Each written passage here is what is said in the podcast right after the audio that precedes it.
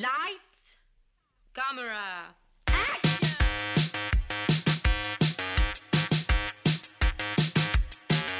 Aujourd'hui à l'émission, Some Like It Hot, Thor Ragnarok et South Park Bigger, Longer and Uncut.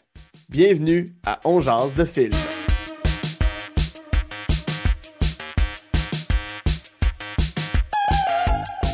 Bonjour à tous et à toutes, ici Guy Saint-Cyr, on jase de film. La formule est bien simple, je m'entretiens avec un ou une invitée de ses goûts en matière de cinéma. Donc ensemble, on passe en revue trois coups de cœur, une déception et un plaisir coupable. Et Aujourd'hui, je reçois une BDiste, une illustratrice, Constance Harvey. Salut Constance, Bonjour! comment vas-tu? Ah, ça va bien, ça va bien. Euh, je, je- je me réinstalle tranquillement à Montréal. Euh, Je suis allée Oui. passer un long temps des fêtes de ma famille. Fait que euh, l'avantage d'être une personne seule, j'avais le droit. On, a déjà pu t'entendre en genre de film dans dans, dans l'épisode spécial sur le cinéma d'horreur, euh, le spécial Halloween. Exact. Avec euh, Rémi Fréchette et euh, Samuel Archibald. Bon, j'ai dit que tu étais illustratrice, tu as fait des illustrations pour euh, le spectacle de Rock et Belles Oreilles quand ils sont revenus il y a quelques années. euh, L'imagerie du pornographe, c'est toi aussi, des images Oui. pour les Pic-Bois, pour des campagnes publicitaires, pour, euh, pour plein de trucs.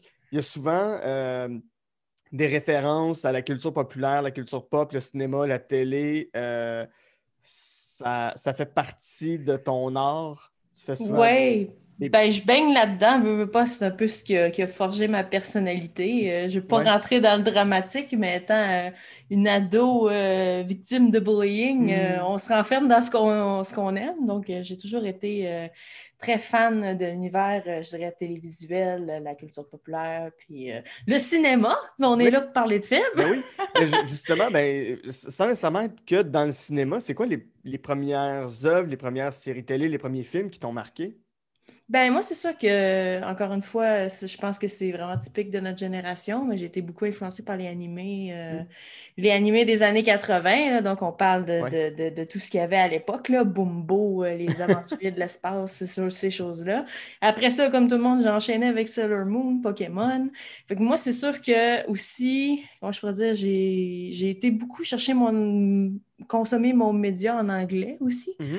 Donc, euh, c'est ça, justement, euh, Sailor Moon, je ne l'ai pas écouté à TVA en français, je l'ai écouté en anglais. Puis, euh, j'ai- j'ai- forgé un peu comme ça, parce que ce qui était le fun aussi avec les émissions en anglais pour enfants, c'est que tu avais les pubs de Oui, jouets. des pubs de jouets. Avec le recul, tu fais, mais c'est tellement pas une bonne affaire d'avoir autant de publicité de jouets quand on est petit. Non, c'est ça, mais on, on avait cet avantage-là. Je veux dire, Oui. pour quelqu'un qui a, qui a grandi dans un environnement seul- seulement francophone, il n'y a, pas été- il y a pas eu des mauvaises influences de consommation comme ça. Il y avait Mhm. juste Catalogue Sears. Mais pour n'importe qui d'autre euh, qui, qui- qui avait envie d'explorer un peu. Hey, excusez, hein, je- je- ça se peut que vous entendiez des bruits de temps en temps. J'ai un chat qui fait pas mal. euh, qui fait pas mal de bardas sur mon bureau pendant qu'on chasse. Mais ouais, non, fait que c'est ça. C'est ça que tout était produit de consommation. J'ai grandi là-dedans. Fait culture pop, euh, c'est c'est- c'est vraiment toujours, euh, ça a toujours été quoi qui m'a Mhm. fasciné. Pour ce qui est de l'humour, c'est à peu près la même chose aussi. Tout ce qui était euh, parodique, sketch. moi, je veux dire, j'ai- j'ai- j'ai- mon adolescence, ça a été Saturday Night Live, puis les, les shows du soir comme Conan O'Brien. Ouais. Ça a été. euh, je dirais que j'ai forgé mon humour, ma personnalité, puis mes goûts pas mal autour de tout ce qui est culture populaire. Ouais. Ben, on va commencer euh, dans ta liste avec euh, un des plus grands icônes de la culture populaire du 20e siècle. Euh, le, le film, c'est Some Like It Hot de 1959, réalisé et scénarisé par Billy Wilder. Mais l'icône, c'est Marilyn Monroe. Autour d'elle, il y a Tony, Tony, Cur- voyons, Tony Curtis et euh, Jack Lemmon euh, qui lui tournent autour pendant tout le long du film. Euh, ça raconte quoi, Some Like It Hot?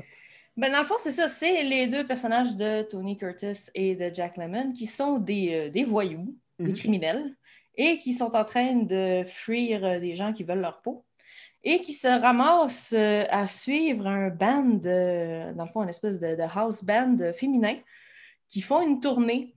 Et c'est juste des filles. Donc, pour se camoufler, euh, les deux gars décident de de se changer en femme Ouais. pour pouvoir, euh, dans le fond, euh, suivre le, le band et s'intégrer comme ça. Et ben, veut pas, il s'amourache tranquillement de deux des personnages féminins, dont celui de Marilyn Monroe. Et moi, c'est vraiment un film que j'avais entendu beaucoup parler, mais que je n'avais pas eu l'occasion de voir avant 2016, je pense. OK, c'est quand même relativement récent dans ta vie. Oui, non, c'est ça, c'est ça. J'étais en visite chez des amis, puis euh, ils avaient envie de faire du Netflix. Puis en fait, ben, on écoute-tu Some Like It Hot parce qu'il était disponible à l'époque sur le. J'ai regardé cette semaine, il ne l'était plus. Ouais. Puis euh, dans le fond, moi, c'est ça, c'est que, comment je pourrais dire, ce que je trouvais fascinant, c'est encore une fois, c'est. Je, on- je parlais tantôt de, de, de, de pub de jouets puis de, de culture anglophone qui est différente de la nôtre, mais c'est que c'est pendant l'époque de ce film-là, au Québec, c'était la Grande Noirceur. Oui, oui, oui, 59, ça, on est à un an avant la Révolution tranquille, effectivement. C'est ça. Puis euh, on- on- il y a tellement de choses qu'on n'aurait jamais vues dans un film québécois de cette époque-là. Justement, les sujets, le- le- la façon que, que tout le monde parle, c'est très casual. euh, moi, je veux dire, l'ouverture aussi, parce que c'est ça, dans le fond, il y a, il y a un des personnages qui, euh, dans le fond, euh, commence à cruiser euh, un monsieur, un Oui. monsieur riche, et qui, qui, qui, qui- qui finit par lui avouer justement qu'il qu'il est un homme, puis ça ne dérange pas le monsieur? Oui. Il est tout à fait chill avec ça. puis moi, ça Oui, reste une scène que j'avais vue en GIF très souvent sur Tumblr à l'époque. Puis, puis euh, je me disais comme, oh mon Dieu, ça n'aurait jamais passé au Québec. C'est vraiment Eh, qu'on non, aurait non. jamais pu voir. Puis, je veux pas, je veux pas dire, je veux pas être tant négatif, mais même aujourd'hui, ça amènerait vraiment un tollé, là, cette scène-là. là. Tu penses, aujourd'hui encore, euh, au, au- Québec? Ben, ça serait des petits groupuscules, c'est sûr. là. Ça serait le même genre. marginal, là, oui. C'est ça, là. Ça serait le même genre de monde qui chiale quand ils voient euh, un, un couple se, se coller devant dans Oui. une télé. là. Donc, c'est ça. C'est sûr que ça ferait euh, un mini scandale qui serait complètement inutile parce qu'on ne devrait pas donner de plateforme à ce monde-là. Mais ça, Oui, ben, on, on peut, on peut imaginer que ça serait monté en épingle sur des sites comme le sac de chips ou, euh, ou en vedette.ca ou Hollywood PQ. Là. Ce serait des sites comme ça qui feraient comme Qu'est-ce que vous avez pensé de deux hommes ensemble? Puis là, tout- tout le- 95% de la population fait C'est correct. T'as c'est 5% ça. qui sont vraiment fâchés par ça. indigné complètement. là. Ouais, ouais. Mais c'est vrai, tu sais, euh, je trouve ça intéressant ce que tu amènes parce que dans les années 70, il y avait, je me souviens plus c'était quoi la série, c'est une série à Radio-Canada où ça se terminait, un des épisodes qui avait Gilles Renault qui rentrait dans un ascenseur et qui tenait la main d'un homme. C'était un gros plan sur leurs mains qui se tenaient et Mhm. la série a été arrêtée d'un Ben, coup. C'était c'était- c'était 20 ans, ben, pas tout à fait 20 ans, mais une quinzaine d'années après Some Like It Hot. Mhm. Puis il y avait quand même, tu sais, c'est intéressant quand même parce que ça, euh, si, si- si on fait le parallèle, à Montréal, il y avait quand même toute la culture du cabaret, la culture. euh, euh, il y avait déjà une culture du, du drag queen. il y avait Oui, oui, puis le euh, burlesque aussi. le burlesque, c'est ça, ça faisait partie des mœurs. hein. C'est ça, mais c'est vrai que dans au, au cinéma, c'était euh, c'était moins vu, puis on on n'a pas, sauf erreur, là, euh, on n'a pas d'icône équivalent à Marilyn Monroe euh, au Québec. C'est pas, Non, c'est non, pas, pas Alice. Robbie, c'est pas que- quelqu'un comme ça. Mais pour toi, Marilyn Monroe, ça représente quoi? Au, au niveau pop, pour toi, quand tu vois des images d'elle, ça, elle incarne quoi? Ça, ça, pour moi, ça incarne, je dirais, euh, ben justement, l'image de la pop. Tu sais, veux, veux pas, on a l'image tout de suite d'Andy Warhol, les Ouais. peintures de Marilyn, puis ça reste, c'est une image. Puis c'est fou parce que, comment je peux dire, j'ai tellement toujours connu l'image de Marilyn, de l'avoir actée, Ouais. de l'avoir jouée, de l'avoir être drôle. J'ai-. On dirait que c'est un concept que j'avais pas, vu que, probablement parce que je suis d'une génération plus jeune, je l'ai pas connue comme actrice, je l'ai pas connue en mouvement, j'ai juste connu une image d'elle, j'ai juste connu les photos, j'ai juste... Fait que c'était... euh, On dirait que c'était plus grand que nature quand je Ouais. l'ai... euh, C'est c'est vraiment dur à, à expliquer, mais c'est ça, c'était vraiment de voir une image en mouvement. C'est comme, il y en a qui, qui- qui font, euh, bon, parallèle, mettons, avec Betty Boop, il y a, il y a des gens Mhm. qui pensaient que Betty Boop, était un brand avant d'être un personnage de dessin animé. Oui, oui, oui.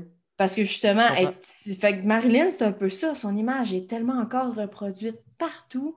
Des t-shirts avec la face de Marilyn, il y en a, il y en a, il y en a. Il y a tellement de, de, de, justement, on- des, des, des, des, des cartes de 5 piastres. Puis, c'est vraiment comme... Oh oui, tu peux, tu peux aller chez Dollarama, puis il y a sûrement quelque chose de avec la Marilyn de- Monroe.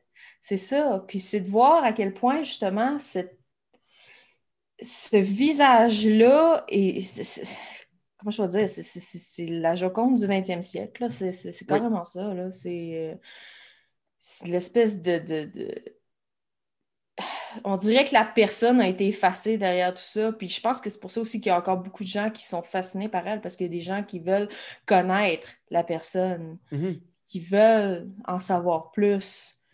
Sais, c'est tout un, un, personnage mythique parce que on, on- on connaît beaucoup de choses sur sa vie, mais on connaît pas beaucoup de choses sur elle humainement parce que c'était pas une époque où on voulait savoir ce qui se passait dans la tête de ces femmes-là, surtout une Mhm. femme qui représente quelque chose de, de sexy.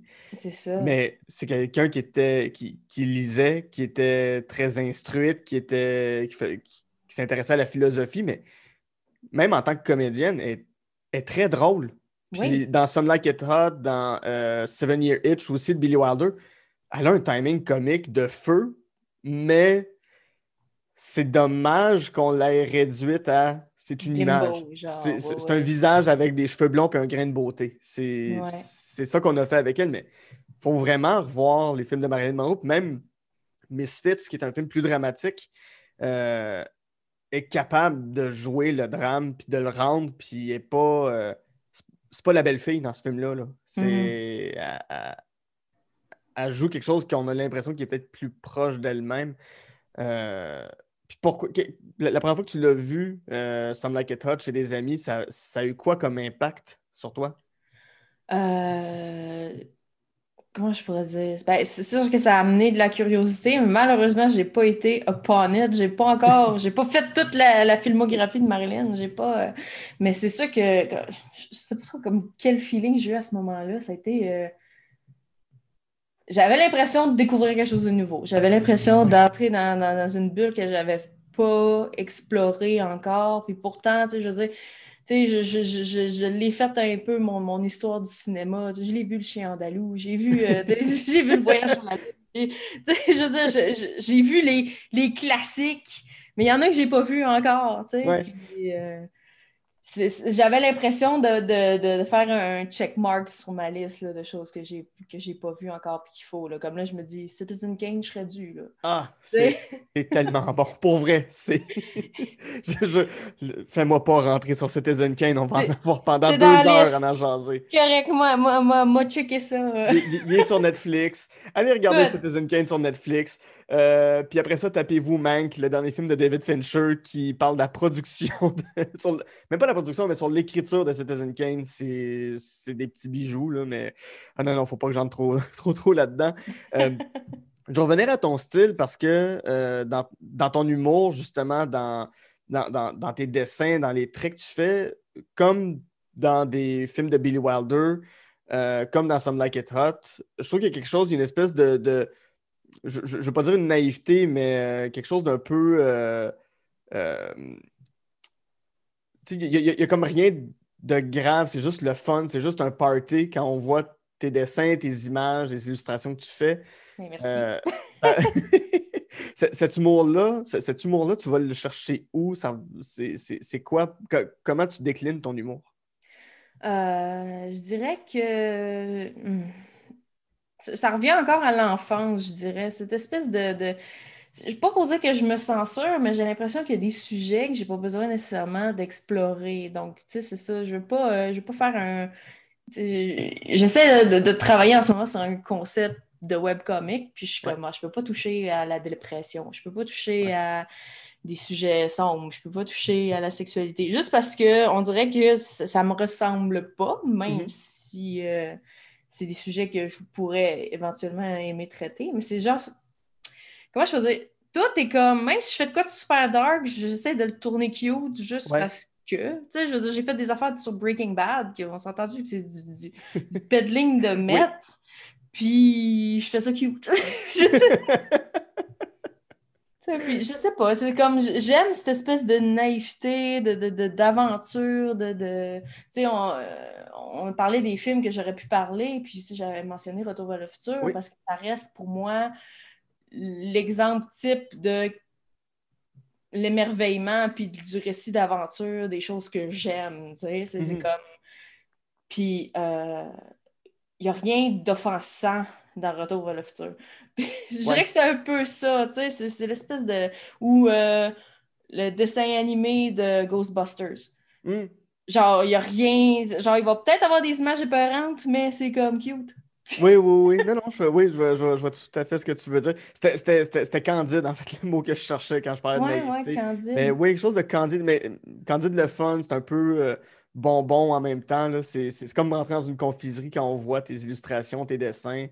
Euh, Voilà, ben, re- restons aussi dans l'espèce de candeur puis dans le bonbon, mais euh, à Asgard avec euh, Thor Ragnarok, film de Oui. 2017 de Taika Waititi. En effet, c'est euh, flashy pas mal, Thor Ragnarok. Très le flashy, là. Moi, ça m'a été, ça a été mon, justement mon premier coup d'œil à Ragnarok. Ça a été Ouais.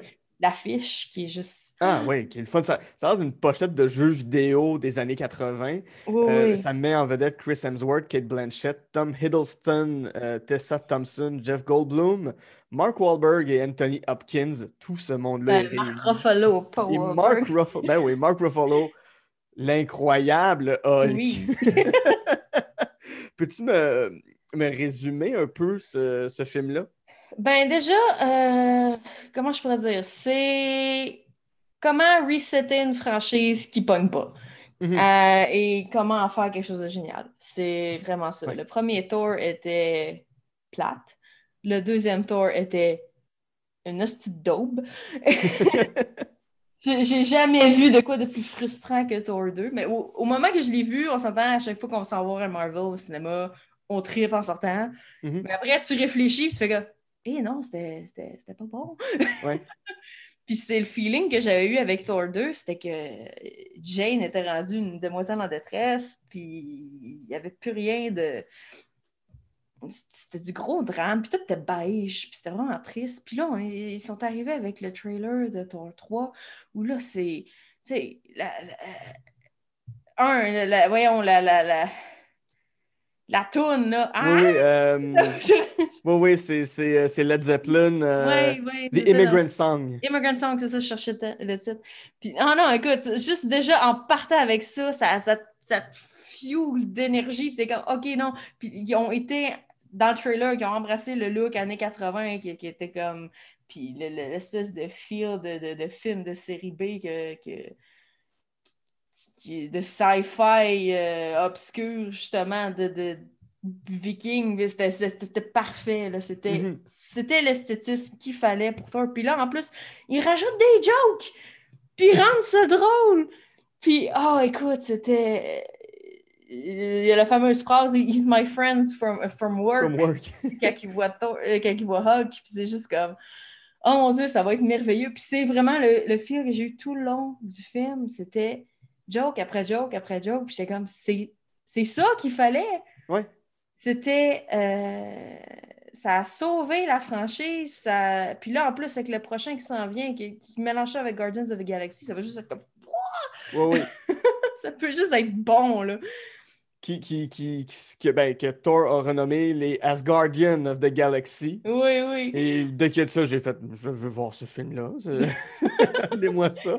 C'est Puis- ça, puis le- le- l'espèce de feel, le, le, le, le, le, personnage de Thor qui devient un jock, qui, qui- wisecracking jock, genre, je, trouve ça parfait. C'est Mhm. c'est ce qui manquait. Euh, aussi, comme, il y, a- il y a la fameuse scène dans le film où euh, Thor arrive sur Asgard, puis qu'ils sont en train de jouer une pièce sur la vie héroïque de Loki. Son frère, ouais. C'est ça, puis oh écoute, c'est tellement mauvais. Puis avec Matt ça- ça Damon, déforme- Oui, ça, déforme complètement la, ben, la réalité. Ça déforme complètement ce qu'on a vu dans les deux films précédents, ouais. donnant le beau rôle à Loki comme si Thor était le poltron. Puis c'est ça, oui, c'est. c'est euh, oui, c'est- Matt Damon qui joue Loki. Puis que Loki soit devenu. Il est passé d'un super méchant dans Avengers, qui était comme l'affaire la plus evil de la Terre, à Brad Spitfire. Ouais. Genre, je trouve que c'est la meilleure chose qui pouvait arriver. Puis je, je, je- ça, je trouve tellement que, que au niveau développement de personnage, écoute, même, même Jeff Goldblum est bon, tout le monde est bon dans. Ragnarok. Oui, puis, puis même Mark, Mark euh, Ruffalo en, en, en Hulk, qui est, Ah qui, oui. qui est- une montagne de CGI, là, qui, est une image de, qui, qui est- qui est une montagne d'images de synthèse. Il est, il est le fun, il est bon. Euh, c'est- C'est un gars qui a son espèce de salle parce que c'est un gladiateur qui est probablement commandité par son état relativement fasciste, là, où est-ce qu'il habite. Ouais, ouais. tu sens que c'est pas propre comme place. Tu sens que sa chambre est pas. C'est sale, puis il fait des affaires bien weird dans cette chambre-là. Oh, Il y en a vu du monde, euh, il y, a- il y en a eu des visites. oh, oui, non, il y a comme un trop grand lit, même pour la taille que lui a, ce qui est très douteux. c'est juste cette montagne-là d'agressivité, mais. C'est, c'est- c'est la force de Taika Waititi euh, qui, est- qui, est, qui est un réalisateur. C'est un peu le, le- le Edgar Wright, là, pour ceux qui ont, qui ont une référence, un peu le Edgar Wright néo-zélandais, mais Mhm. qui amène toujours une touche très niaiseuse à tout ce qu'il fait. Là, puis... J'ai vu l'équivalent cartoon, j'ai vu euh, Planet Hulk, Ok, euh, ouais. qui, est- qui est- qui est la version dessin animé de la même histoire. Mhm. C'était tellement plus dark. C'était tellement Ah ouais. déprimant comparé à Ragnarok. J'étais comme, ben là, prendre Ragnarok, moi, là, j'ai bien plus de fun. Oui, puis je, je sais pas si tu avais déjà entendu l'histoire, là, je, là, je vais faire mon, mon, mon- mon- gars très geek, là, mais euh, Chris Hemsworth, qui joue Thor, est allé voir Kevin Feige, qui est le chef d'orchestre des, des cinémas, ben, du, MCU, du Marvel Cinematic Universe, euh, en lui disant qu'il aimait plus ça, jouer Thor, parce qu'il se voyait pas en tant qu'Avengers. Il disait, ben, Robert Downey Jr., euh, il joue le dandy, il joue le gars qui qui boit, qui fume, qui a pas de problème. Puis, tu sais, tout le monde a l'air de jouer quelque chose qui les font triper, puis moi, je suis la planche en Le carton qui doit dire des grandes Ah, phrases. C'est plate.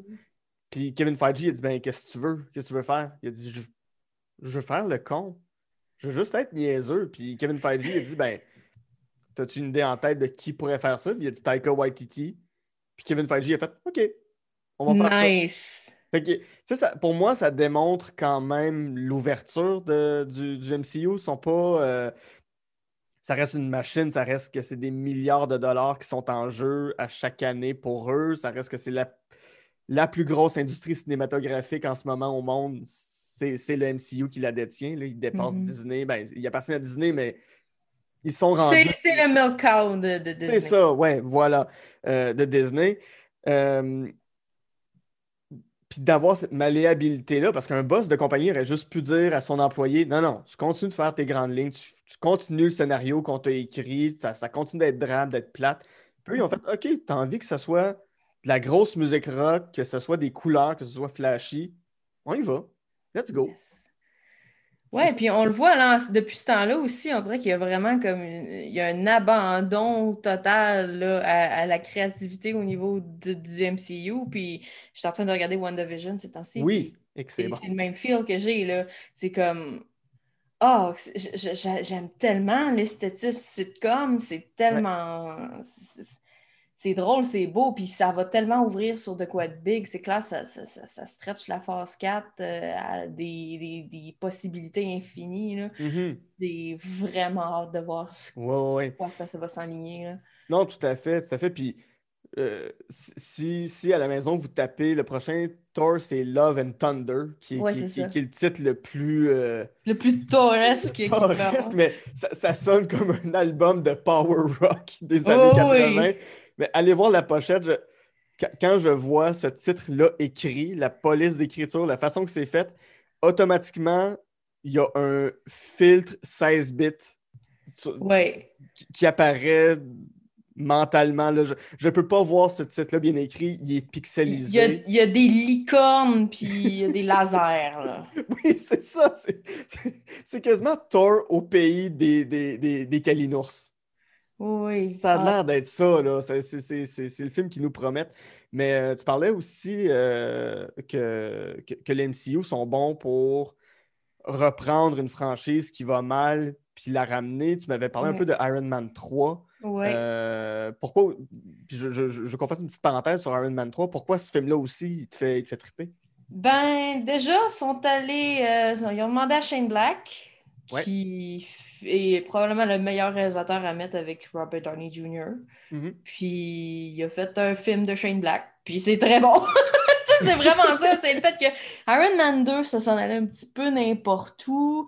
Puis là, euh, veut, veut pas, est arrivé euh, les événements d'Avengers, puis tout ça. Puis, ben, qu'est-ce qui arrive avec ça? Puis de faire Tony en crise de panique, Ouais. en PTSD, genre complet, puis le voir comme aller sur autre chose que, comment je peux dire, la- l'abus d'alcool, puis tout ça, c'est c'est comme, c'est une espèce de, de- comment je pourrais dire? C'est- un film de, je veux pas dire de rédemption, mais tu sais, on sent qu'il travaille sur lui, tu sais, puis il, il, il réalise enfin qu'est-ce qui compte vraiment pour lui, puis qu'est-ce qui est important, puis euh, puis il a peur. Puis c'est ça, c'est quelqu'un qui a peur pour sa vie. C'est quelqu'un qui a peur pour la vie de Pepper. C'est quelqu'un qui a peur pour le monde autour de lui. Puis c'est- c'était d'amener cette espèce de, de- de profondeur-là au personnage qui était pas là. Ça restait juste comme. Tu sais, Tony Stark, c'était le trou de cul qui, qui, Ouais. qui- qui s'est sauvé la vie, puis que là, il était rendu un petit peu moins trou de cul, mais il était encore trou de cul, tu sais. C'est ça. là, il y a comme. Puis c'est un film de Noël, puis je trouve ça fun. Puis moi, C'est mon film de Noël. Tu sais, il y en a que c'est Die Hard, moi, c'est Iron Man. c'est un film de Noël, mais comme tous les films de Shane Black, finalement. exact. Parfait, euh, oui, j'adore ça. On Mhm. va euh, passer à ton troisième euh, coup de cœur, euh, qui est South Park, Bigger, Longer and Uncut, un film de 1999 euh, réalisé par Matt Stone et Trey Parker. C'est un film qui est fait deux ans après la création de, de South Park et c'était déjà un phénomène culturel. South Park est arrivé et c'était une, une grosse affaire. Tout de suite, c'était boom, South Park, il n'y a, Ah, a plus rien d'autre qui existe. Ce film-là, ils ont fait des millions et des millions au box-office, donc ça met en vedette euh, Matt Stone et Trey Parker euh, dans les rôles de Eric Stan, Kyle et Kenny. Euh, non, pas Kenny. Kenny, c'est Mike Judge qui fait sa voix. La seule fois qu'on. Ouais, Quand, quand il parle à la fin, c'est Mike Judge? c'est Mike Judge. Ouais, ouais. Ah ben! King of the Hill en personne. c'est juste qu'il prend une voix plus enfantine que celle Ça, de, ça. de, de Henry Hill. Euh, mais ça met aussi en vedette George Clooney, euh, Mary Kay Bergman, Isaac Hayes et Minnie Driver. Euh, La même question que je te pose depuis le début, c'est quoi la fabuleuse histoire de South Park, Bigger, Longer and Uncut?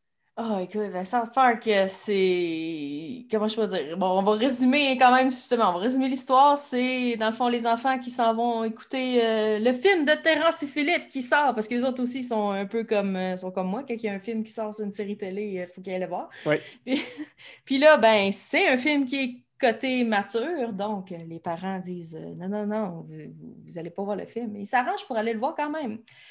Et c'est un film qui est. criblé de, de, de, de, de jurons pas possibles et les enfants se commencent à parler avec des, des termes pas possibles tels Ouais, que ouais. lèche la merde de tes pingouins, trou du cul de spéléologue. et la mère de Kyle est en maudit et décide de faire la guerre au Canada et s'ensuit un bain de sang pas possible et c'est tout, tout, tout ça est en musical et c'est merveilleux. Oui, parce que bon, Terrence Hill Phillippe est dans l'univers de South Park un film canadien. Euh, on reconnaît les Canadiens dans South Park par le fait que leur tête est coupée en deux euh, au niveau avec de la des bouche. petits, des petits yeux en bille. Les petits yeux en bille sont, sont, euh, sont censés être adorables, Terrence et Philippe, mais c'est ça, c'est ça. C'est, c'est- c'est des grosses jokes de pets, c'est des jokes très vulgaires, mais qui qui restent inoffensives. Oui, Mais oui. C'est du tir sur mon doigt, là. Oui, oui, c'est ça, mais qui vont abuser des termes fuck puis toutes les dérivés de ce terme-là. a- Je suis retourné écouter les chansons du film pour vrai. Ah, wow. la, la- la- la chanson euh, Uncle Fucka que, que Terence et Philippe jouent, qui en français, ben, dans la version québécoise, est, en- est entre autres chantée par euh, Joël Legendre, euh, Ferme ta gueule de merde, toi l'enculé. il y a quelque chose de le fun d'entendre Joël Legendre qui, qui, qui, qui est la voix d'Aladin, mais qui, qui est la voix de Leonardo DiCaprio. Il chante avec vraiment beaucoup d'enthousiasme. Ferme ta gueule de merde, toi l'enculé. Oui, puis tu sens que les comédiens dans les deux versions, mais la version québécoise, c'est cool parce que tu sens que les acteurs se pètent un fun à pouvoir chanter tout ça. Là, la, euh, euh, Cartman qui chante la, la, la, la tune sur la mère de Kyle, là, euh, Kyle's Oui. A Big Fat Bitch. C'est- tellement innocent. Je trouve que ça, ça pourrait être offensant, ça pourrait être. Euh, on, on pourrait être courroucé par tout ça, mais je sais pas. Ça reste un film que j'ai vu à l'âge de 8 ans, je pense. Je pense que j'avais Ouais. l'âge des enfants, 8 ou 10 ans là, quand je l'ai vu. Là. Il- Oui, puis on a Moi, j'ai attendu que ça dans la ouais. vidéocassette, je l'ai pas vu au cinéma. Non, moi non plus. Mais, euh, ça, a été, euh, ça a été quelque chose que j'ai regardé en boucle. Là. Je, je Ouais. le louais, puis je l'écoutais deux, trois fois par location, puis je le louais. C'est pas quand même plusieurs jours. J'ai, fait, je l'ai loué plusieurs fois. Puis c'est drôle parce qu'à un moment donné, ma mère avait une date. Ouais. Puis il est rentré chez nous. Puis on t'entendait chanter ça à l'unisson. J'avais un ami qui était venu pour écouter le film avec nous autres. Puis on savait les chansons par cœur. Puis t'es comme, tu fais écouter ça à tes enfants? Puis t'es comme, ouais. Ouais, ça a-tu déjà été interdit chez vous de, de- de regarder South Park? C'était-tu mal vu? Parce que je me souviens quand, quand South Park est arrivé en 97, puis que c'était à Télétoon là, à partir de 98-99, puis que le film est sorti, Ben- euh, c'était- c'était l'affaire qu'il fallait pas montrer aux enfants. J'étais l'ami cool qui avait des sleepovers chez eux, puis ses amis venaient écouter South Park. Fait que Hmm. euh, j'avais une maman cool. OK. Non, mais c'est ça, ça n'a jamais été. Je veux dire, chez, chez nous, dans ma famille, il n'y a jamais eu de tabou vraiment. Tu sais, le monde pouvait sacrer devant les enfants, puis ça n'a pas été un problème. Puis j'ai pas, j'ai pas copié ça. On, on savait que c'était un mot qu'il fallait pas dire. Tu sais, on Ouais. savait que- Il y avait une nuance. Je pense que si tu sais que tes enfants sont capables de faire la différence entre le bien et le mal, tu es capable de leur montrer du contenu un peu plus rough. tu sais. Oui, oui. Effectivement. Puis oui. Non, je suis bien d'accord avec ça. Puis de. de, de- de- ben, c'est ça, c'est de faire confiance à l'intelligence des enfants. Puis pour les enfants, quelque chose. Tu sais, les enfants sont assez intelligents pour savoir ce qui ne s'adresse pas à eux. Puis Mhm. de ne pas aller vers des choses qu'ils savent qui sont nocives pour eux en général. C'est pas tous les enfants, mais beaucoup d'enfants. Puis si, si un enfant se sent pas prêt à regarder South Park, il ira pas regarder South Park. Puis si un enfant fait Moi, je veux le voir, puis je suis capable d'accepter ça, puis je vais pas reproduire nécessairement ce qui est dans, dans ce film-là. Puis bon, si tu apprends des termes, ben, qu'ils apprennent là, qu'ils apprennent ailleurs, ça va être la même affaire. Ça Non, va être la même chose.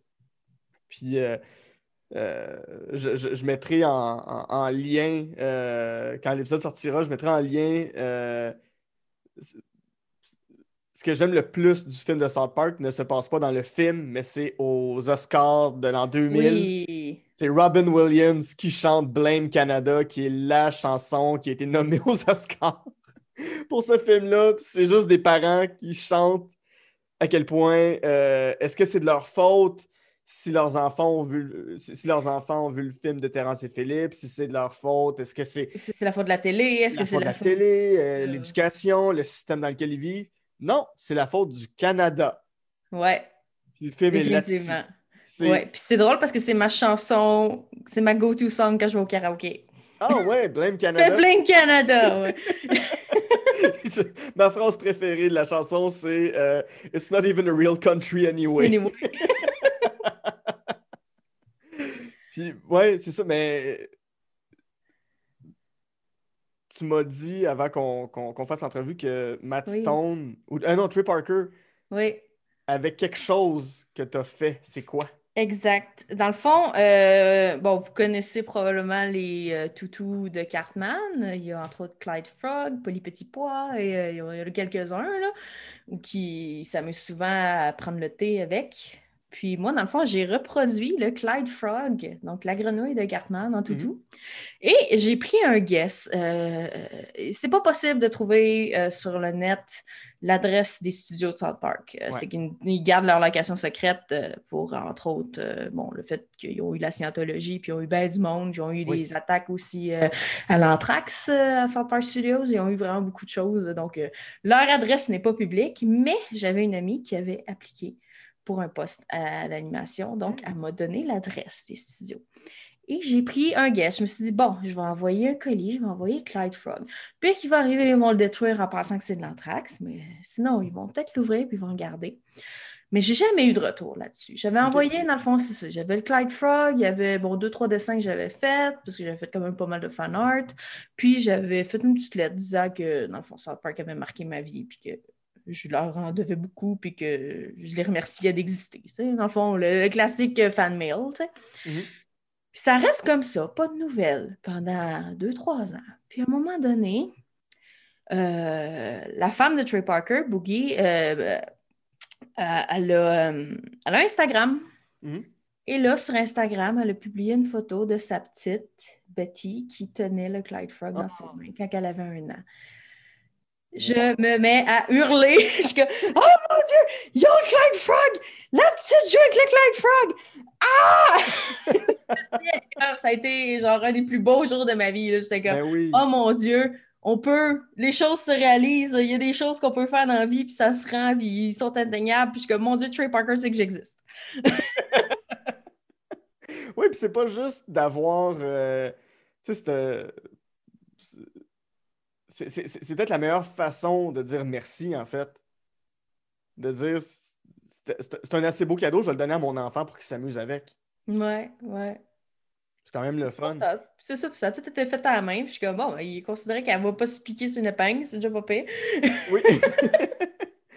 puis tantôt, quand on parlait de, de, de, ton humour, tu sais, euh, qui, a une certaine candeur, puis que tu as dit que tu ne voulais pas nécessairement avoir des sujets plus rough, mais est-ce que c'est quelque chose qu'un jour tu aimerais faire? Est-ce que tu aimerais faire du South Park un moment donné, ce genre d'humour-là? Euh, j'imagine que du côté euh, critique de société, ça peut être quelque chose qui pourrait être le fun. C'est sûr que je veux faire du contenu, euh, comment je peux dire, du contenu que les gens peuvent s'identifier. Puis c'est sûr que on, est le monde en ce moment est un petit peu. Le monde part en couille un petit peu. Donc, ah, c'est, oui, c'est pas facile de mettre. je, je veux pas dire qu'on n'a plus le droit de rien dire, parce que c'est pas le cas. Tu as le droit de tout mm-hmm. dire mais ça vient avec beaucoup de conséquences souvent. C'est ça C'est ça que j'aimerais essayer d'être un peu plus cynique. C'est quelque chose que j'aimerais essayer. C'est quelque chose que justement, j'aimerais peut-être sortir du cute, puis du tout va bien, puis euh, on est capable d'être drôle, puis tu sais, juste faire comme, hey non, ça va mal, mais euh, tu sais, je suis capable de. Je suis capable d'en rire. Mm-hmm. Puis je pense qu'en ce moment, l'humour un peu partout dans le monde est rendu comme ça. Je veux dire, les mi masters sont tellement rendus cinglants.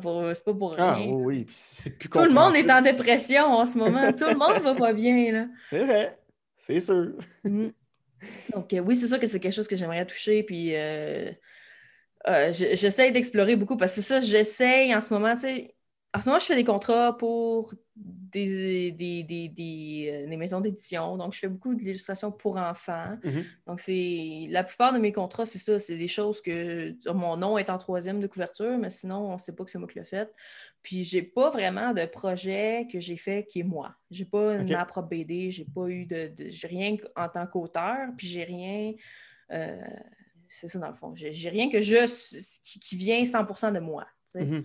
Toujours un auteur d'associé à mon nom, puis c'est quelque chose que je veux faire. Puis c'est l'espèce de projet que j'essaie de me fixer, au moins pour d'ici 2022, d'avoir quelque chose que le monde va comme OK, ça c'est Constance. Ça, c'est ce qu'elle fait. Puis je veux dire, c'est.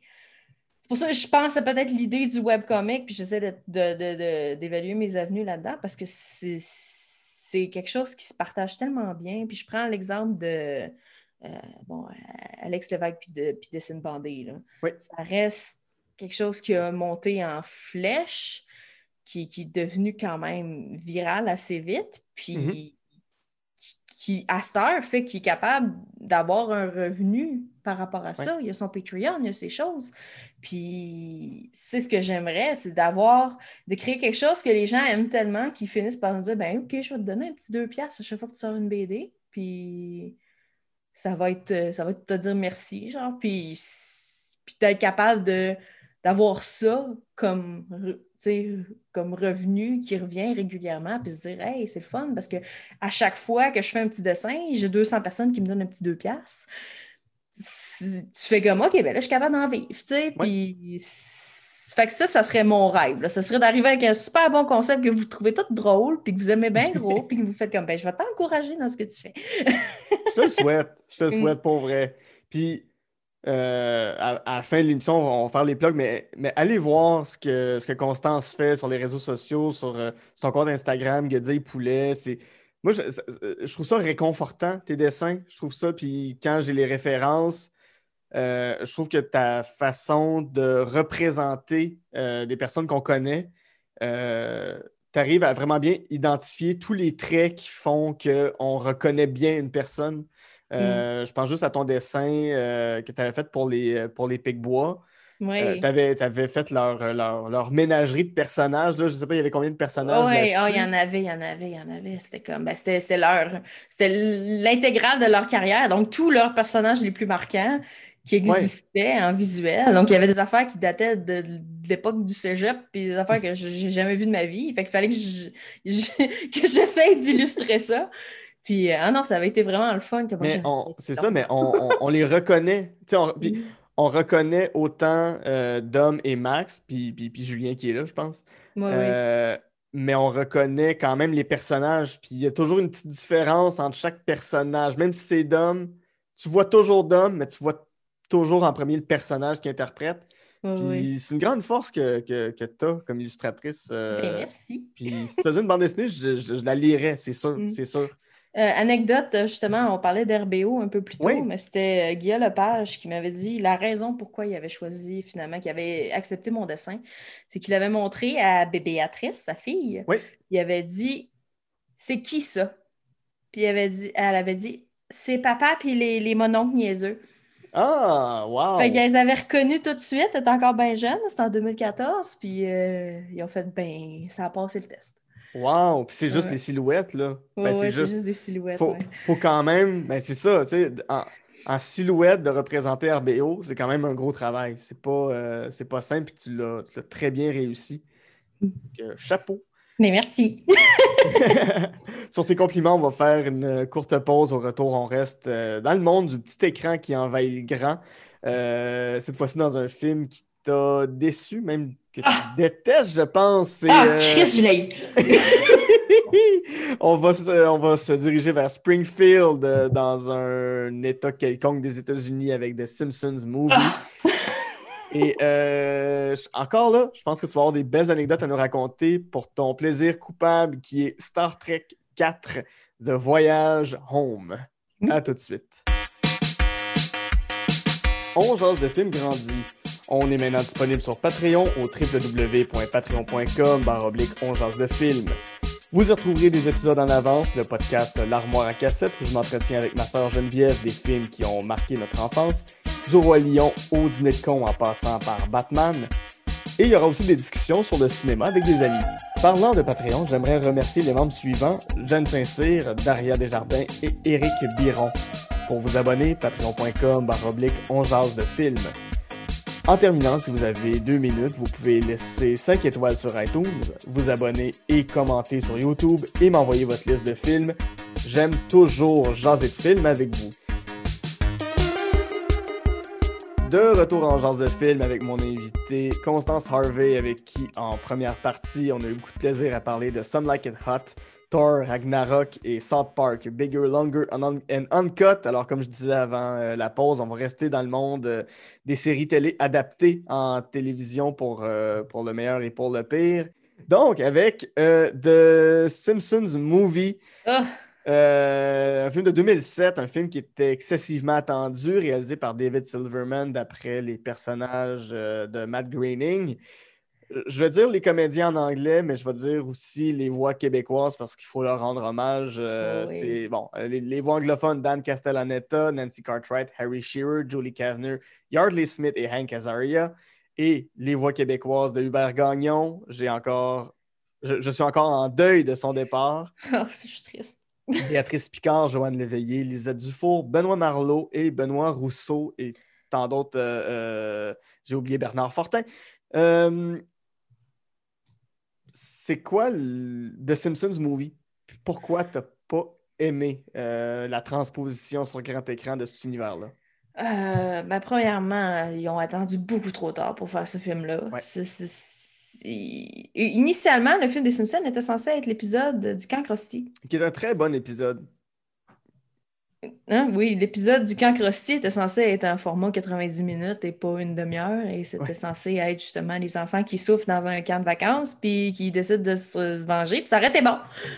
Mais là, ce qu'ils ont fait, c'est qu'ils ont fait un espèce de escape film dans, en Alaska avec des, une panoplie de personnages qu'on n'a jamais vus et qu'on verra plus jamais. Mhm. Euh, une espèce de, de- de critique environnementale qui a pas rapport, puis c'est comme, c'est, c'est, c'est, une daube, ce film-là.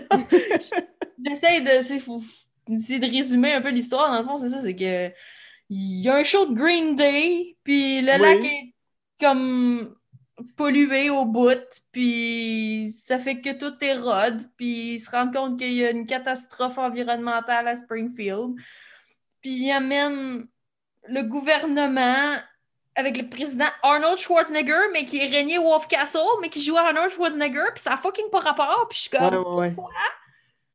faites régner Wolf Castle, that's it! Ra- Rainier Wolfcastle est une parodie d'Arnold Schwarzenegger. Pas besoin d'y mettre les cheveux bruns puis de dire que c'est Arnold. On, sait- on a toujours assumé que c'était Rainy Wolfcastle. Just. Ah! OK. puis là, c'est ça. Avec le président décide de- de- d'amener euh, du. Le- le- le- le- l'environnement là-dedans, puis ça une bulle Springfield, puis tout le monde veut tuer Simpson, puis c'est ça- c'est pas bon.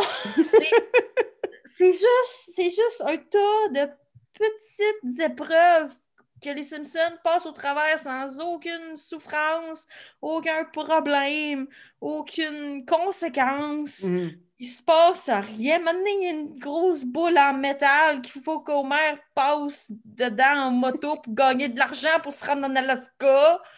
Puis il réussit. Puis c'est ça. Puis ça a duré deux minutes, puis on a perdu notre temps. Puis c'est... Ce film-là m'a frustré tellement, là, comme une espèce de, de- personnage qui, pas rapport que Lisa a kick dessus, qui est irlandais, mais que son père, c'est pas Bono. Genre, who gives a shit about this? Je suis comme, c'est mauvais, c'est mauvais. Il a rien de bon. C'est une, insulte pour les communautés autochtones. Il a rien de correct dans ce film-là. Puis pourquoi ça a passé? Pourquoi? Là, J'en ai parlé aujourd'hui avec mon voisin, il me dit, mais il y a Spider-Pig. J'ai comme, on s'en crise de Spider-Pig! il est revenu fois! On l'a plus. Il est revenu une fois, genre, vrai, la saison suivante, la saison 21, puis c'était pas bon! Puis Ouais, ouais. C'est vrai que c'est un film qui a aucune conséquence sur le reste de la série. C'est comme. Ben, moi, c'est un film, c'est un plaisir coupable dans mon cas. C'est un film que je peux le regarder une fois aux cinq ans, puis je vais avoir un certain plaisir à le regarder. Comment? Je sais pas. Je sais pas. J'y vois tous les problèmes que tu dis, puis je, je- je- je suis pleinement conscient que l'histoire n'a aucun sens. euh, quand, quand ça devient euh, le dôme de, de, de- de- Stephen King, ça n'a pas rapport. Il n'y a rien qui a rapport, mais je sais pas, il y a quelque chose que je fais. Oh ouais, c'est. tu, tu gaspilles un caméo de Tom Hanks. Il n'y a, a rien de bon dans ce film-là. Ouais, c'est vrai que Tom Hanks, il est juste là pour dire Salut, je suis Tom Hanks. C'est. c'est-.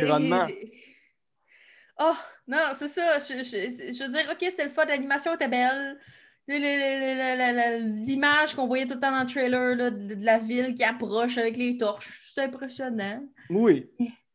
Mais non, c'est un plaisir coupable. Mais euh, est-ce que est-ce que ta déception vient aussi du fait que c'est des personnages, c'est un univers que t'aimes à la base?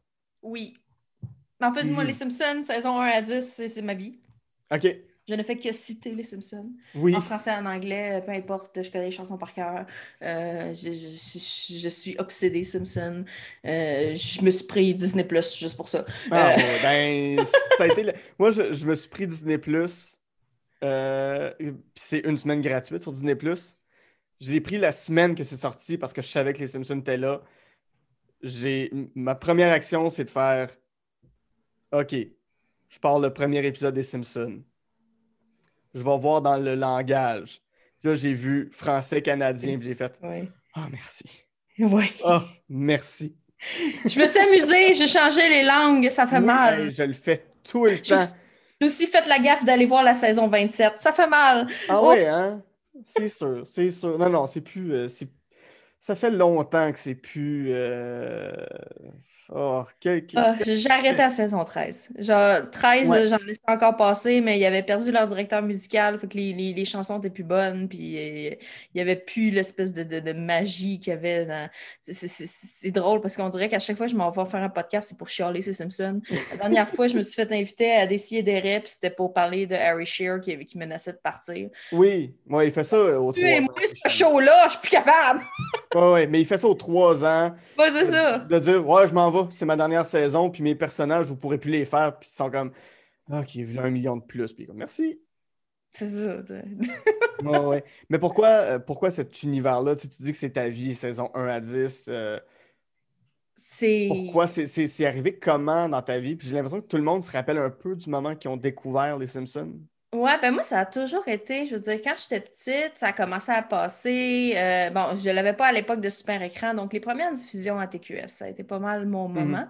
Euh, puis c'était vraiment comme, j'écoutais ça assise dans le salon avec mon père, puis tu sais, je comprenais pas trop, mais tu sais, c'était les premières saisons, fait que là, c'était- encore cute, c'était encore l'innocence de l'enfance, c'était Bart la vedette, tu sais. Ouais. Puis euh, après ça, ben, comme tout le monde, je pense, c'est arrivé avec 4 heures, 4 heures et demie en revenant du secondaire, commencer à écouter Simpson. Puis là, ben, Ouais. en même temps, tu avais ça, puis tu avais les syndications aux États-Unis, puis au Canada. Fait que là, je les écoutais à TQS, à C- euh, CBC. Ouais. Euh, je les Global. écoutais à. euh, ouais, ben, ouais, j'avais pas Global. Fait que moi, Ok. c'est. Mais après ça, je les écoutais à Global. Après ça, j'avais, euh, je les avais à ABC. Euh, Fox, bien sûr. Euh, puis, euh, en tout cas, j'écoutais et Télétoon, bien sûr, à 9h Mhm. et 11h. Fait que j'écoutais 3 heures de Simpsons dans les deux langues à tous les jours. Wow! Et euh, c'était les mêmes épisodes souvent qui passaient avec une journée ou deux de décalage. Des fois, c'est exactement le même épisode dans les deux langues. Fait que là, souvent, je voyais l'épisode en français puis j'écoutais en anglais la même journée. Fait que j'ai appris mon anglais avec les Simpsons. Bien Fait que c'est sûr. que c'est- ça reste quelque chose d'important. Puis le fait que justement, je connaisse chaque épisode par cœur dans les deux langues puis que j'ai aucun problème. Puis ça, ça- ça a été vraiment juste ça que j'ai consommé. Puis ça, ça, ça a ouvert justement euh, ma passion pour la culture pop, le- le- tout- toutes les parodies. Tout, je veux dire, Ouais. la première fois que j'ai vu Shining, T'as compris. ça Oui, oui. s'est fait par cœur à cause des Simpsons. tu Oui, oui, t'as tout de suite compris ce film-là, puis t'as fait OK, la parodie des Simpsons est excellente, mais à un point que je pouvais pas me douter. Exact. Puis c'est, ça a été ça avec tout, tout, tous les, tout- bon, tous les spéciales Halloween, toutes les, toutes Ouais. les petites références, toutes les, les- les petites scènes que c'est tellement subtil que.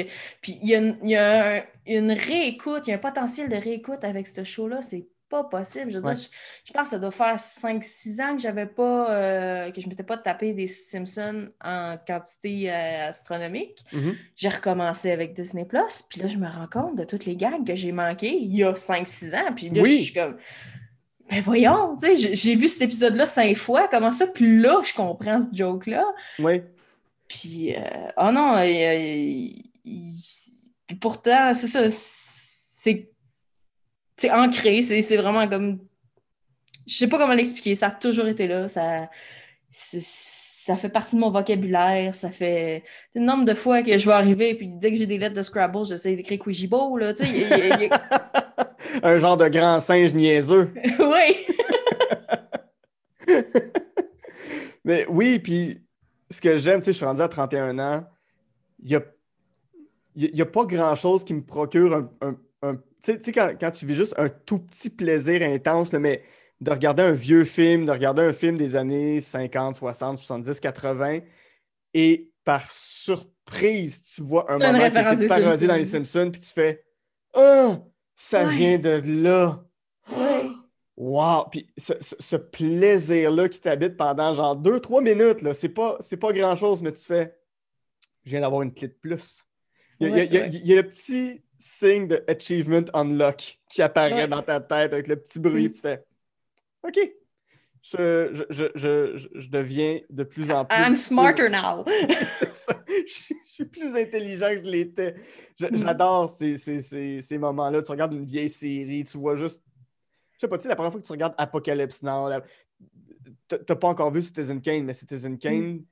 tu peux reprendre tous les moments que les Simpsons ont parodiés. Ben là, j'attends juste ça, moi, là, de voir les parallèles avec Bobo, là. Mais c'est pas, non, c'est pas juste Bobo. Non, non, c'est sûr qu'il y a d'autres choses. C'est ça, mais, mais il y a quelqu'un qui a fait même l'exercice, qui a pris tous les moments dans les Simpsons où euh, ils ont parodié Citizen Kane et tu peux refaire Citizen Le Kane film. à 80-85%. Wow, wow, ok, c'est merveilleux. oui. Fait que tout le long de Citizen Kane, tu vas faire Ah, ok, ça vient de là. Ah oui, ça, c'est. ça, tel moment.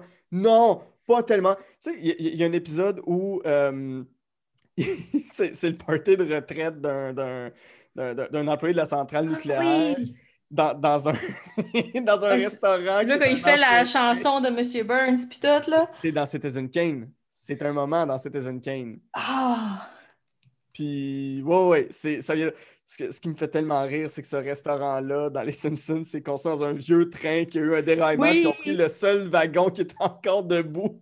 Tous les autres wagons sont. À terre à côté des rails, oui. Ils disent au gars, bon, ben, c'était bien le fun ton party, mais là, tu travailles plus pour nous. Ils sortent vraiment du train comme si c'était un vagabond par le fond de culotte. Putain, va-t'en! C'est juste des bons gags de même. Cette série-là est exceptionnelle. Et c'est vrai que le film ne vit pas. Il n'y a euh, rien de ça. Il n'y a aucune scène culte. Il n'y a rien. Il n'y a rien qui sert pour le reste de la série. Il n'y a rien. Il a- n'y a rien qui a, qui, qui a été marquant. Il n'y a rien que tu peux faire comme Ouais. Oh oui, ça, je m'en Ouais. C'est vrai que c'est frustrant quand ça fait 10 ans, 12 ans, 15 ans, 20 ans dans le cas de certains. T'attends que ça arrive, ce film-là. Parce que tu le sais que ça va arriver. South Park, ça a pris deux ans pour qu'il fasse un Ben film. oui. Puis qui était un film qui, qui, qui a poussé les limites de la série encore plus loin. Euh, mais c'est Puis- vrai que le film repousse pas les limites à part de voir le pénis de Bart, ce qui est quand même inutile comme moment. Aussi, là. c'était inutile. Oh mon Dieu. Ça reste quand Merci de me rappeler que cette affaire-là avait eu lieu aussi. Je suis comme. C'est quand même dessiner un pénis d'un enfant de 10 ans dans un film. C'est un peu. euh, je, sais pas. Je sais pas. C'est- fou, hein, un parce que- juste en le disant. Je fais un parallèle avec adaptation réussie. euh, le film The Peanuts. Ah, mon Dieu, ce film-là me fait pleurer. C'est incroyable à quel point ils ont réussi à reproduire parfaitement l'animation, mais en 3D, Ouais. de reproduire le feel, l'énergie, la magie qu'il y avait dans cette, de- dans, dans cette série-là, puis qu'ils l'ont l'ont adapté en film, puis ça a été fait à la perfection, puis ce film-là a pas pogné pas en tout. Mhm. Non, ça a passé dans le bar. puis C'est c'est un, c'est un très grand film d'animation, mais c'est une bonne histoire. C'est un- tu sais, puis ça reste épisodique, là, ça reste des petits moments dans le temps. C'est vraiment construit comme, euh, comme des, des, des, euh, des comic strips. C'est Mhm. juste des petites situations. Mais l'humour est intelligent, l'humour est bon. Ils ont pas, tu sais, il y, a- il y a une chanson pop, là, comme ils font dans tous les films Ouais, euh, ouais, ouais. pour enfants, mais ça reste que c'est pas le moment le plus agressant. Ils ont gardé le côté euh, euh, Schroeder avec son, son petit piano, Linus avec sa couverture. Puis, Ils ont pas, il me semble, ils n'ont pas essayé de mettre des cellulaires. Ils n'ont pas essayé de rendre ça moderne. pas modernisé du tout. Ils ont, ils ont vraiment ça gardé ça. Ben, je- de toute façon, le. euh, comment je veux dire, le estate de Charles Schulz, sa femme refusait euh, catégoriquement Mhm. que- qu'il y ait des changements d'effectuer. Ça a été pour ça aussi que ça a pris autant de temps de faire un film de Peanuts, c'est qu'elle s'opposait férocement à ce que ça soit justement massacré. ouais, J'aurais aimé que, que dans la vie, Matt Groening décide Hmm. de pas qu'on massacre pas son concept, mais non, Ouais. il prendre le cash. Je pense qu'il n'y a pas. C'est triste à dire, mais je pense que Matt Groening, à ce point-ci dans sa vie, depuis une quinzaine d'années, il n'y a pas assez à cœur les Simpsons. C'est pas, Non, pas un ben, projet. le vois, qui- là, qui il est sur. Disenchantment, il fait d'autres choses. Oui, puis il fait très bien ça. En fait, tu vois que son cœur est vraiment dans sa série sur Donjons et Dragons, qui est Disenchantment. Son cœur était sur Futurama pendant longtemps. Euh, il, il tripe sur ces univers-là. Lui, la famille de banlieue américaine, c'est pas ça qui là, Il l'intéresse. est fini avec ça. Il il à aurait autre pu tirer à la plug. T'aurais pu faire de quoi. Matt.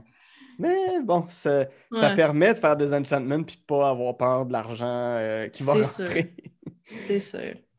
Euh, on va finir avec ton euh, plaisir coupable qui est Oui. Star Trek 4, The Voyage Home, euh, un film de 1986 réalisé par Leonard Nimoy, Monsieur Spock, euh, qui, qui- qui retrouve euh, son rôle lui-même, euh, qui, qui retrouve Oui, c'est très mal construit, ce que je viens de dire.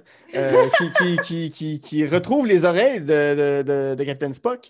Euh, et euh, William Shatner est là, Catherine Hicks est présente, George Takei, euh, DeForest Kelly, Nichelle Nichols, James Doohan. Tout Toute le la belle casting, toute la belle gang de la série originale aux couleurs pastel sont là. Ça, bon, c'est le quatrième film. euh, les plus marquants, bon, euh, Star Trek The Movie dans les années 70, euh, Wrath of Khan. Le 3, je me souviens pas du. The Search for Spock. Search for Spock. Et Oui. bon, on arrive à Star Trek 4.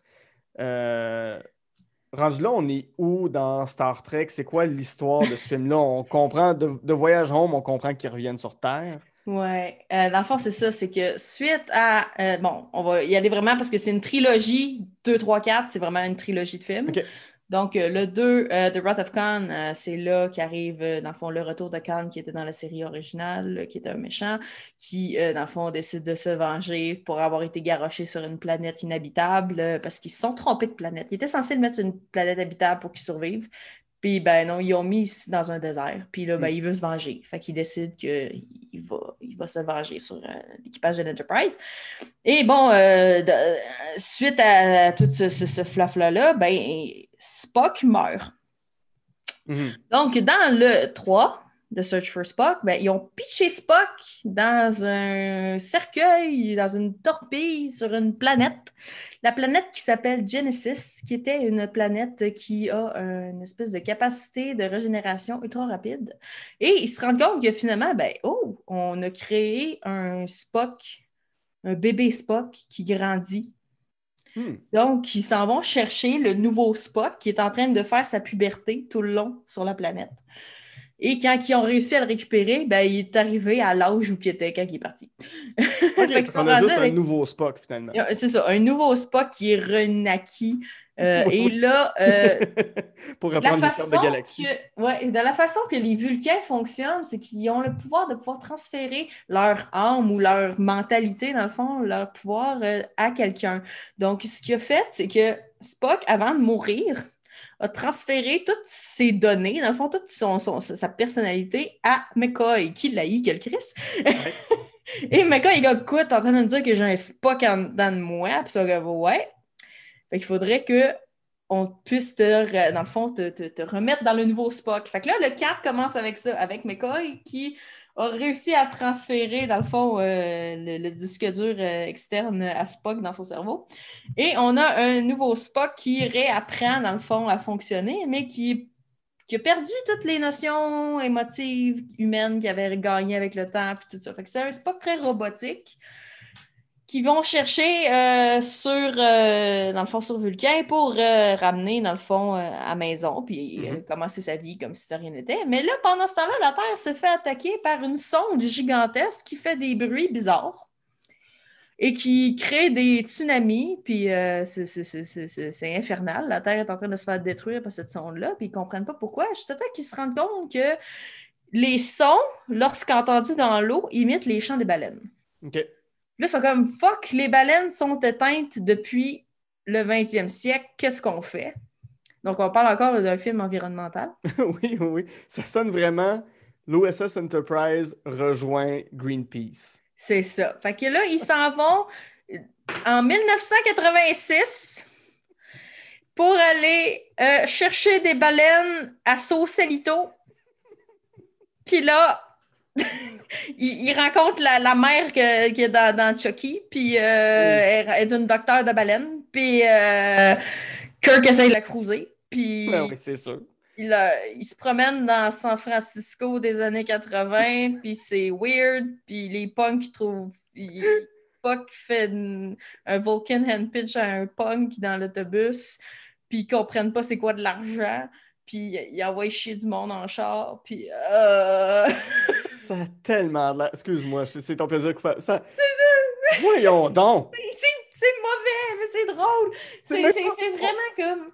Moi, J'ai vraiment l'impression que c'est des gens de Greenpeace qui ont écrit un, un film environnemental. Ben, c'est clairement Leonard Nimoy qui était dans une petite pause écologique puis qui s'est dit ben mon film va être sur l'écologie, va être sur sauver ouais, les baleines. c'est tellement stressé. Tu viens de parler de Spock meurt.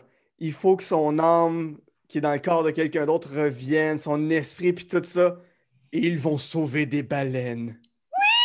Puis là, il faut qu'ils réussissent à rentrer une tank dans le, le vaisseau euh, qui, qui est pas l'Enterprise. Ils ont, ils, ont, ils ont été obligés de hijack un vaisseau Klingon. Fait que là, ils sont obligés de, de modifier un vaisseau Klingon pour faire rentrer deux baleines dedans. Star Trek 4, mon ami Willy. Puis là, c'est ça. Puis, ah, écoute, c'est le clash des technologies. Puis là, t'as comme t'as Scotty qui essaye de parler à une souris d'ordinateur. Puis Ah mon dieu, tout ça. c'est- tellement. C'est ça. Voyons donc. Je l'écoute pour le cheese. C'est drôle parce qu'on parlait des Simpsons tantôt, mais moi, je pense Ouais. toujours à, la parodie de Star Trek qui ont fait Star Trek 12 So Very Tired. oui. C'est ça. C'est carrément ça, le film. C'est probablement. euh, ben, à, peu près à la même époque, là, parce qu'il y a eu Star Trek 5 après qui était, qui était terrible. C'est la recherche de Dieu, puis tout. là, puis...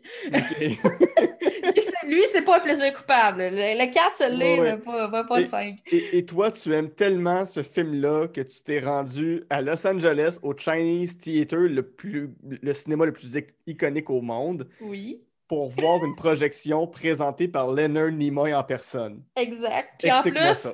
Ouais, c'est ça. En plus, j'allais être en retard parce que j'étais à Disneyland cette journée-là. Ok. Puis j'ai fait fuck Disneyland, je m'en vais voir Leonard Nimoy. fait que je suis partie dans le trafic avec mon ami, puis on était pognés dans le trafic, on est arrivé genre pile, pile, pile avant que ça commence.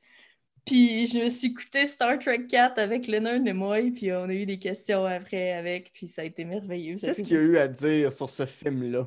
ah, bah, bah, c'était- classique, là. C'était comme, ben, c'était, à l'époque, c'était ça, tu sais, puis c'était très, euh, ben, je voulais, je voulais en faire un film environnemental. Je voulais en faire un film, euh, justement, qui, qui, qui, qui, qui- Il voulait faire quelque chose de drôle aussi, puis je pense qu'il a réussi là-dessus, puis, sais, moi, c'est drôle parce que j'ai toujours dit, euh, tu sais que ton show va bien, puis que tes personnages sont bien développés, quand tu peux les amener dans n'importe quelle situation, mais que le film va encore avoir du sens. Tu peux les amener faire du camping, tu peux faire un épisode à la plage, tu peux faire, tu peux faire n'importe quoi avec eux. Puis là, ben, ils ont fait, ben, on va faire un épisode de baleine. C'est un peu, ben, c'est la force aussi de, mettons, dans une galaxie près de chez vous. Oui. Dans une galaxie, pour avoir un épisode qui se ramasse, justement, que si, mettons, là, euh, je prends les- le, plot de Dans une galaxie 2, Ouais. où euh, Charles décide d'aller pitcher le DVD dans le passé, imagine si c'est eux qui avaient décidé de rentrer dans la faille, puis d'arriver aujourd'hui. Ça aurait été génial, là. Oui, oui, oui, oui, tout à fait. Mais tu sais, euh, il y, a des épisodes de- dans une galaxie près de chez vous où ils sont en camping. Il y a des épisodes où est-ce qu'ils vont à. Vegas. Ben, la planète au Vegas. Euh, il y a des épisodes, il y a- plein d'épisodes comme ça là, où est-ce que. Ben, dans les, les épisodes de Star Trek, ils arrivent sur une planète nazie où, Ouais. à un moment donné, genre, Kampf est arrivé sur cette planète-là, puis ils en ont, ils en ont fait le Bible. Ok, ils se retrouvent dans Star Wars finalement. ouais, mais non, mais avec l'esthétisme des années 40. Ok, ok. Ouais, ouais, non, c'est ça. Fait que tout le monde, tout le monde est, est habillé en nazi, là, puis tout le monde est... Puis c'est- encore plus weird parce que tu dis que et Kirk et Spock sont juifs, donc euh, Ouais. c'est encore plus bizarre comme épisode. Ouais, ouais. Mais ouais, non, c'est ça. Que The Voyage Home, c'est un mess. C'est pas possible. Euh, as-tu puis pu parler à, à Leonard Nimoy? Non, j'ai pas pu. Puis en plus, vu que j'avais été à Disneyland, euh, ben j'avais fait leur équivalent de la pitoune. J'ai fait Splash Mountain. Ah. Et mon appareil photo a pris l'eau. Fait que toutes mes Ah. photos sont floues. Ah, J'ai aucune bonne dommage. photo de Lennon et moi. dommage. Puis ben, malheureusement, il, Ben. il nous a quittés il y a quelques années. Peut-être qu'un jour, son âme va se retrouver dans un Irlandais, dans un Écossais qui l'aime pas. Qui sait, euh, comme ils ont fait dans le 3, de toute évidence. Ah oui, oui, oui, clairement. là. Ça a été un plaisir de te recevoir sur l'émission, Constance. Euh, si les gens veulent euh, te suivre sur les réseaux sociaux, veulent voir tes dessins, veulent voir ce que tu fais, on va où? Euh, on cherche, dans le fond, le username Guédille Poulet. Guédille, barre en bas poulet, un peu partout. Je dirais que c'est ce que j'utilise sur la plupart de mes médias sociaux. Sinon, j'ai euh, mon portfolio en ligne constanceharvey.com qui, euh, dans le fond, aussi donne un lien vers euh, mes pages professionnelles. Donc, ceux qui veulent voir un peu plus mon travail, parce que j'ai un Facebook professionnel, un Facebook personnel. Donc, prenez ce que vous voulez. Si vous voulez me jaser, vous pouvez me jaser. Puis, euh, je suis bien ouverte. Parfait. Sur ce, mon nom est Guy Saint-Cyr et avec Constance Harvey, on a de film.